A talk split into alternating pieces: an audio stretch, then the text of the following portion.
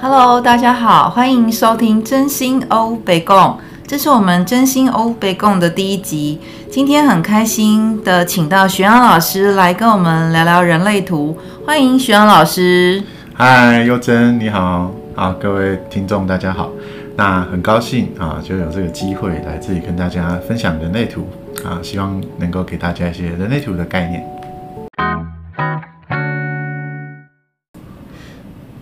刚刚徐阳老师来的时候啊，就是我们发生一个小插曲，我们订的那个星巴克就是少了一杯，那我们就在笑说，诶，为什么订星巴克会有发生少一杯、少送一杯的情况？原来，这跟我们两个都是三爻人，人类图里面的三爻人有关系，对。那为什么三爻人会遇到这样子的情况呢？等一下，我们请 许阳老师来跟我们聊一聊，就是就是三爻好像会发生一些灾难片，对不对？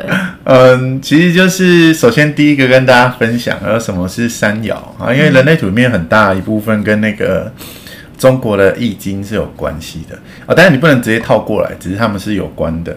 那易经有六个爻线嘛，那三爻就是六个爻线里面的。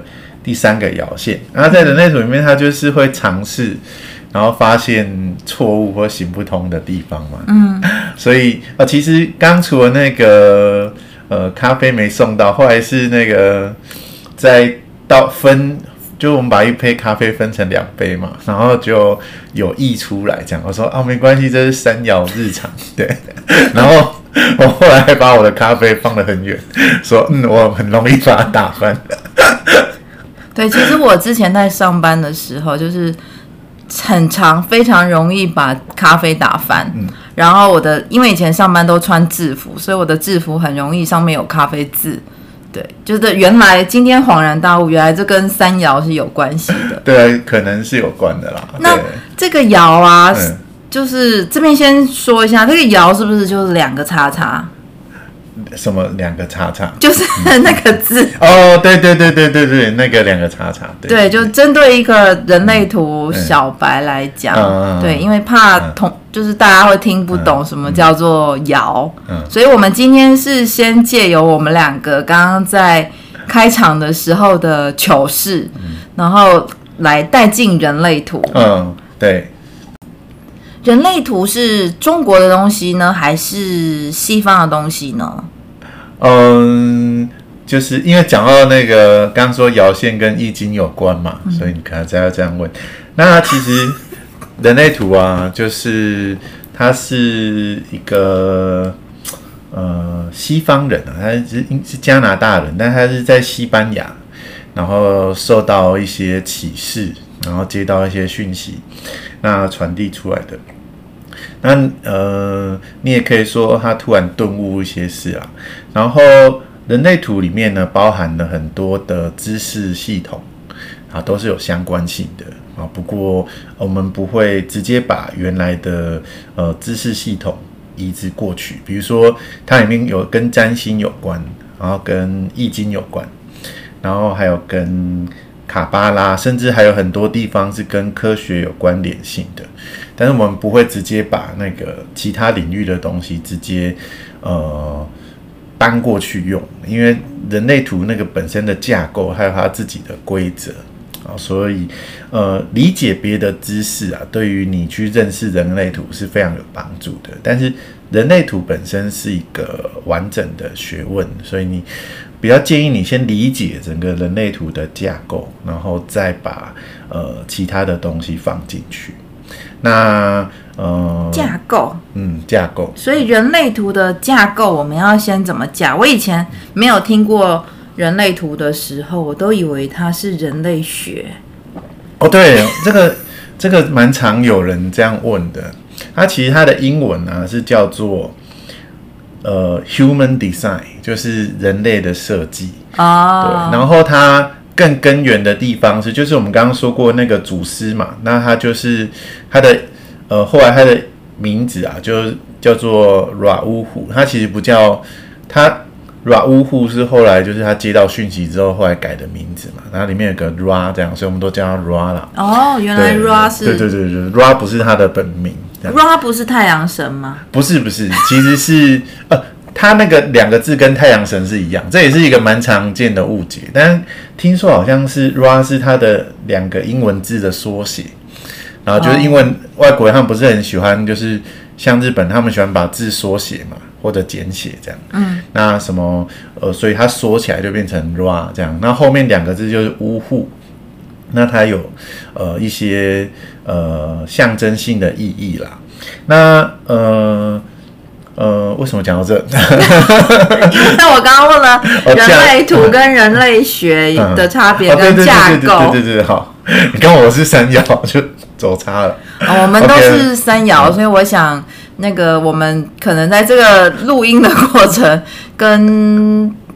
我们原本要讲的东西会越讲越跳痛，我想大家会习惯我们的风格的。好，那就是它的呃架构嘛，那它的架构就是嗯哦，就刚讲到就是呃，为有人会把它以为它是人类学，然后我们刚刚说它原本叫 Human Design 嘛，就讲人类这个设计，它更早其实叫 Form Principle。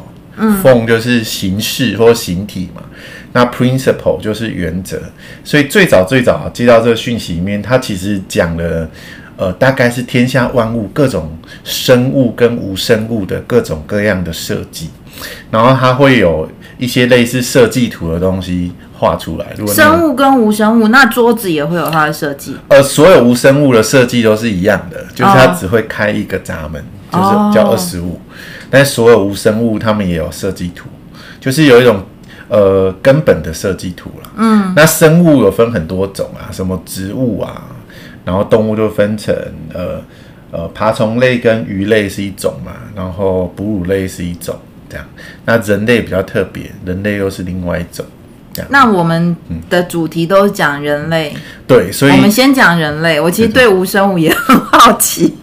啊，那个是比较专业的领域啦。嗯，对对对，其实就是除了人类人类图里面人类的部分以外，我都只知道一点皮毛而已。嗯，那事实上之之前在讲这些知识的时候，他们也没有深入其他的领域啊。比如说，就人类图的概念里面来说，呃，人类有五个五个能量中心的时代，有七个能量中心的时代。那我们现在是九个能量中心的时代。那这三种不同的人类，他们的运作方法是很不一样的。那五个能量中心就是那个尼安德塔人嘛，对。然后七个中心就是那个直立起来的那种猿人、智人，他会开始使用智力做很多事情。那我们现在是九九个能量中心的人类。那那个如果就是可能有些人有听过啊。就是根据人类图的概念，就是呃，在二零二七年会有一个很大的时代的转变会发生嘛。那我觉得个人觉得很有趣，就是呃，其实呃，就是我们世界上很多这种什么神秘学啊或身心灵的系统啊，然后真的是我觉得蛮神奇的，几乎所有系统大概都是在二零二七年上下，都说大概是那个时间会是一个很大的转捩点，就是几乎是不约而同的。说明这件事情，那人类图也是有一个具体的时间点，就是二零二七年，然后它的概念就是新的人类会开始出现，可是不是说立刻会出现这样，它会花很久的时间。哦，对对对，嗯，套用我的专业，针对二零二七年，嗯、因为我本人是个理财老师，嗯，那我们。最近在看很多各国的那个暖化，全球暖化，针对全球暖化的各个国家的应应措施，其实每个国家设定的时程是二零三零年，其实只差三年，嗯、就是二零三零年我们的呃碳排量啊，或者是环境的呃用电啊，或者使用能源的状态，其实最终时程是被压在二零三零年。所以跟人类图的二零二七年的迎接新新人类，我刚刚想新物种，迎接新人类来临，好像有一点点那么的不谋而合。对，就是我觉得蛮有趣啊，就各种各样的学问啊，或者是不管是科学的，或者很多都是通灵来的嘛。那那个时间点都是很一致的，就不会是不见得是同一年，可是那个时间点非常的呃。就是都很蛮一致的，都在那前后两三年里面。我也听过二零二五年的，有听过二零二八年之类的，对，但差不多都是那个时间。嗯，对。好，我们先用这个天马行空的 人类图介绍，先当成一个初步的了解。那我们等一下再来聊聊其他的人类图。我记得我好像算过几次人类图，一开始人类图我是把它拿来类似当算命在用，然后算命或智商。那后来呢？我觉得人类图，我的理解是，好像是每一个人都有自己的人类图的设计书。Uh huh. 那这样子，我的想法这样子是对的吗？人类图跟刚刚老师讲的好像不太一样，uh. 我的理解跟老师讲的不太一样。那到底里面有什么玄机呢？嗯哼，了解。哦，是这样，就是我们刚刚是从大的角度来讲嘛，那事实上这个问题很有趣，就是我一些朋友们，他们都是人类图的引导师嘛，就是他们会去教别人人类图这样。那我自己也是引导师啊，只是呃，我是最近开始才比较健康，能够做一些事情。前几年我都呃。在康复中，今今年差不多好的差不多这样。对啊，我就一直找你，想要请老师出来跟大家讲讲话。嗯、其实已经请了一年了吧？对对对，就是大概最近才开始，就是呃精神体力都恢复正常这样。那再回回过来，就是那个人类图叫做 Human Design 嘛，那所以它最早被呃带到华人世界啦，就是。中文世界，那其实有好几个不同的源头都在做这些事情。那像是香港，他们就把直接翻成人类设计啊，很有很有意思。对啊，那我的理解就是人类设计。对，那台湾就翻成人类图嘛。嗯，那因为人类图，呃，我个人觉得它呃其实呃蛮朗朗上口的，就很容易让人家、嗯、呃对这个学问感觉到好奇，但。就会像你说的，就有人会以为他在讲全人类，就像在讲人类学一样。那事实上，就是人类图有确实有那个部分，可是它也有另外一部分，就是因为它是一张完整的图嘛，然后上面就是你有算过嘛，你会知道上面有很多的方块啊、管子啊、数字啊，有有的没的一大堆东西嘛。嗯、我最常讲就是我被谁接通了。哦，对对对对对对对，就是他在讲的就是呃某。在人类图设定里面有个东西叫做通道嘛，那通道就是呃由两边呃组成这样。那如果你只有一边，你遇到另外一边，我们就会说它处在一个来电的状况嘛。好，然后呃就有人说它是接通这样。那呃从全人类的角度来说，你把那些所有数字啊，所有那些参数啊，全部都填满了，那它就会讲述的就是全人类的状况嘛。你想想看，就是因为每个人出生的时候，你会启动的元素是固定的，就是总共只会启动二十六个元素。那整张图里面含有的元素非常的多，所以你把你把全人类集合起来，不就等于所有的元素都被启动了吗？嗯，对。那可是拆开来放到个人身上，那你身上启动的那些元素就是特定的。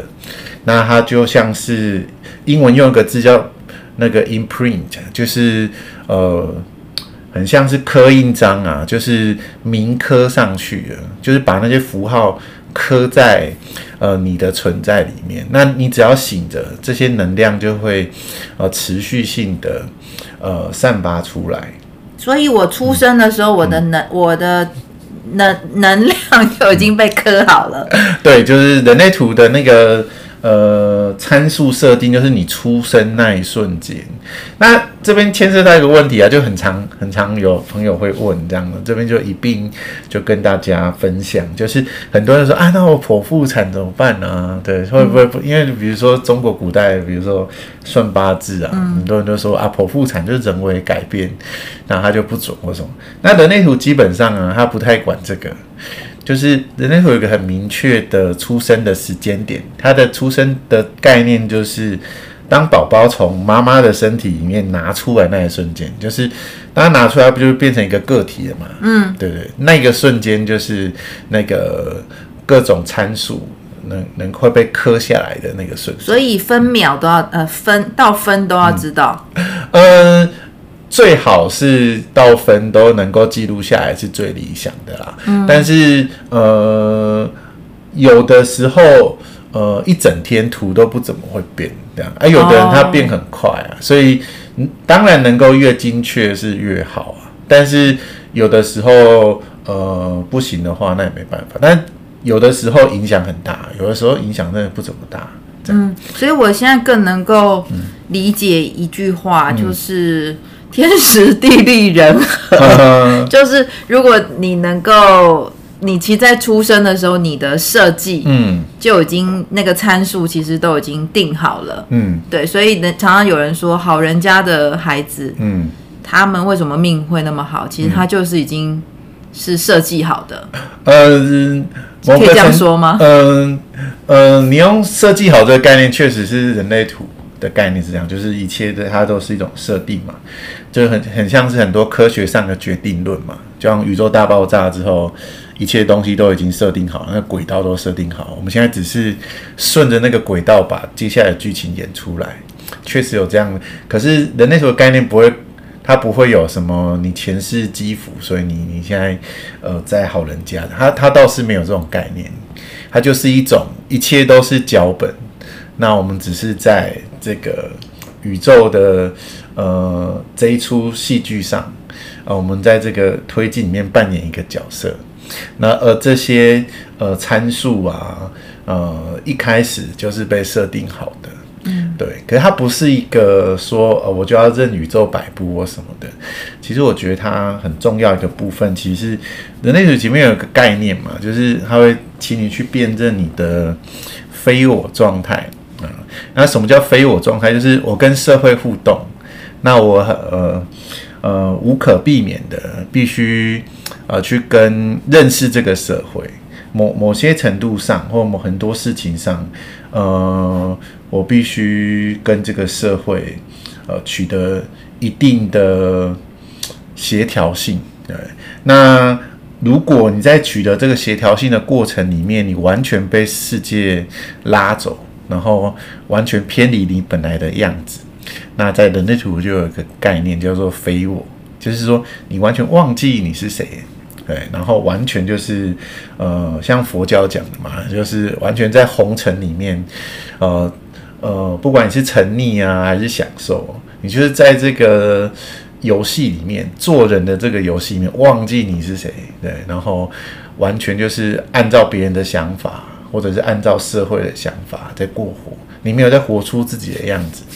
在人体里面，它就有个专门术语叫做“非我”。那“非我”在人类里面，它是有术语，而不是它，它是一个术语，但是它是有一些特定的方法可以去分辨的。所以，我我们可以透过人类图，可以去了解到我们自己原本的设定，然后找到自己，而不会活成非我的样子。对，就是呃。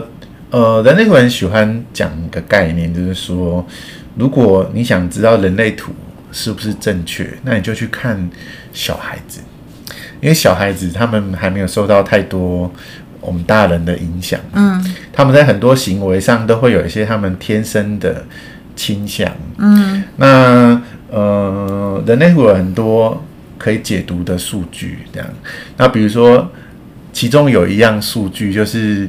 呃，这样的人会喜欢待在什么地方？那呃，很有趣的是，呃，在那个环境的那个参数里面，有一种设定，就是他们喜欢躲在呃角落，在角落或者是在那种呃单一出口地方，他们会觉得非常的有安全感。可是就现在消防概念来说，你会觉得。这样其实是更不安全的嘛，嗯，可那是一种天生本能的倾向，嗯，就是你想想看，那在古代那种，呃，你是山顶洞人啊，你住在那个，嗯、呃，对你来说最理想的、呃、最安全的、最安全的地方，不就是一个山洞，然后就单一出口嘛，所以你就第一个，你就是你不用你你得到很好的庇护，嗯，然后第二个就是你只需要注意一个方向就好了嘛，嗯，对，因为在那个很古老时代，不会有那种房子烧山洞不会烧起来嘛，嗯，对不对？好，那呃，你去看很多小孩子，他们有这种设定的时候，你就会呃有。一些很惊奇的发现啊，比如说我之前有一次跟我们朋友啊去他们家，我们一起去做手工艺，对，然后他女儿就是这种设定的。我女儿好像也是，哦、真的、哦，角我都给她讲、嗯、取一个名字叫角落人生。对对，他们很喜欢做角落，就是我们因为有很多朋友都有学这个嘛，嗯，然后如果比较亲近的朋友都会呃记得别人的设计嘛。然后跟这种朋友出去玩的时候很有趣，就是吃饭的时候他们一定会坐角落，只要能够选的话，嗯，他一定会坐那个很不方便的地方，就是出来上厕所还要全部人站起来然后走出来。可是他们特别爱那种地方，就是哪边大家越不选他越选。哎，也不是，就是他们就是喜欢角落。他们对对对对。那我们家有这样子，我非常确定他有一个。他有角落人生的设定。对对对，那我之前我刚刚说那个例子就是，那次我们就去他们家手工艺嘛，他们家有一个很长的长桌，对，然后我们就一整群人在那个长桌做手工艺嘛，然后他女儿突然就不见了，嗯，对，然后过一阵不知道大概半小时还一小时吧，然后看他女儿从那个长桌底下。钻出来，因为他刚躲，我们刚所有人都在那边，他躲在里面的时候，旁边都是我们的脚，这样。嗯。可是他可能就觉得那个地方就像个山洞一样，哦、他就觉得很有安全感，然后就从那边钻出来，然后就会觉得，当你知道这个学问的时候，你就会觉得很神奇，就是总会有人想要待在那种地方，对，嗯、对。可是就是小孩是很诚实的，他们会很自然的展现出他们的一种天生的倾向嘛，这样。对，所以如果说假设我们知道我们自己的人类图设计，嗯、那我我可以比较，因为可能比方说像我可能没有很这么多年来没有好好的活出我自己，嗯、我就可以去回想我小时候的那个样子去做一个对照嘛，可以这么说吗？在某个程度上，我觉得可以这样说。嗯，对那嗯、呃，那个。祖师为什么说你要去看小孩子？因为就像我们现在长大嘛，比如说，其实我也快四十岁了嘛。你才快四十岁？没有啦，其实差不多。可是跨过那个数字，感觉不，因为你是在我心里面你是大师，所以我一直觉得那个不小心会把你的年纪往上加，这样。对对对，就是呃呃，在小孩身上就很明显嘛。可是。你越长大啊，你比如说你，因为父母会呃给你一些概念，父母会影响你，然后老师会影响你，学校会影响你，甚至整个社会都会影响你。那这些影响啊，都会慢慢慢慢的，呃，影响本身并不是坏事。比如说我们要学习写字啊，我们要学很多这个社会做人道理什么的，他们有他们的好处，嗯，但他们同时就会也会改变你。会让你忘记你本来的样子是什么样子嘛？所以呃，这是 boss，就是它是双重进行的。对。然后我们理想中就是，我们又得到这些制约的人类图对这种别人的影响有个专有词啊，叫制约。嗯。我们希望得到这种制约的好处，同时又能够保有我们自己嘛。可是当你不能去区分什么是我，什么不是我的时候，你就只能照单全收嘛。嗯嗯。对，然后到最后。其实我们每个人或多或少啦，都有一点就是，呃，在遇到人生抉择的时候，我们都会拿整个社会的标准，然后什么，然后来问我们自己什么是正确的。可是我们很少问自己，或者不能说我们没有问自己，就是说我们很少去感觉我们真正的自己想做什么，然后想下什么决定，想去哪里这样，然后。一直要到那个身体用很大的力量告诉你说：“哎、欸，我不想走那里，你才会知道。嗯”嗯啊，那个时候大概你的身体就会出状况，这样。对，对，其实我刚刚我们呃透过一些案例，其实讲了蛮多人类图的概念。那我自己这么多年来，就是从学阳老师这里，就是。学习到的，去看我自己的人类图，其实我每一次我大概看过有五次以上吧，但我觉得我每一次都会对于我就是有新的发现，我每次都很像发现新大陆，就是人类图里面透露出来的那个我，其实我某些程度我会有一点陌生，嗯，甚至我会质疑那个部分的我，它有点小，嗯，对，它跟平常的我，假设平常的我是比较大的，嗯，那。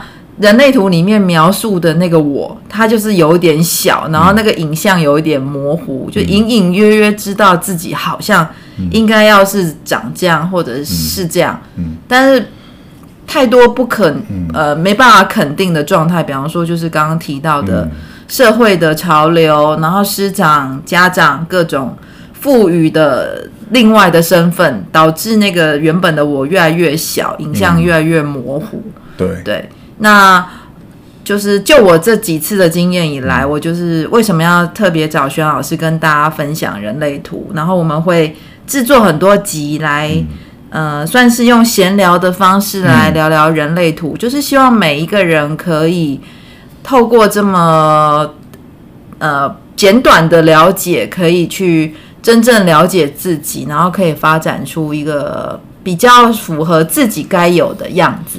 嗯嗯。嗯好，那我们第一集应该这样差不多可以哦。好。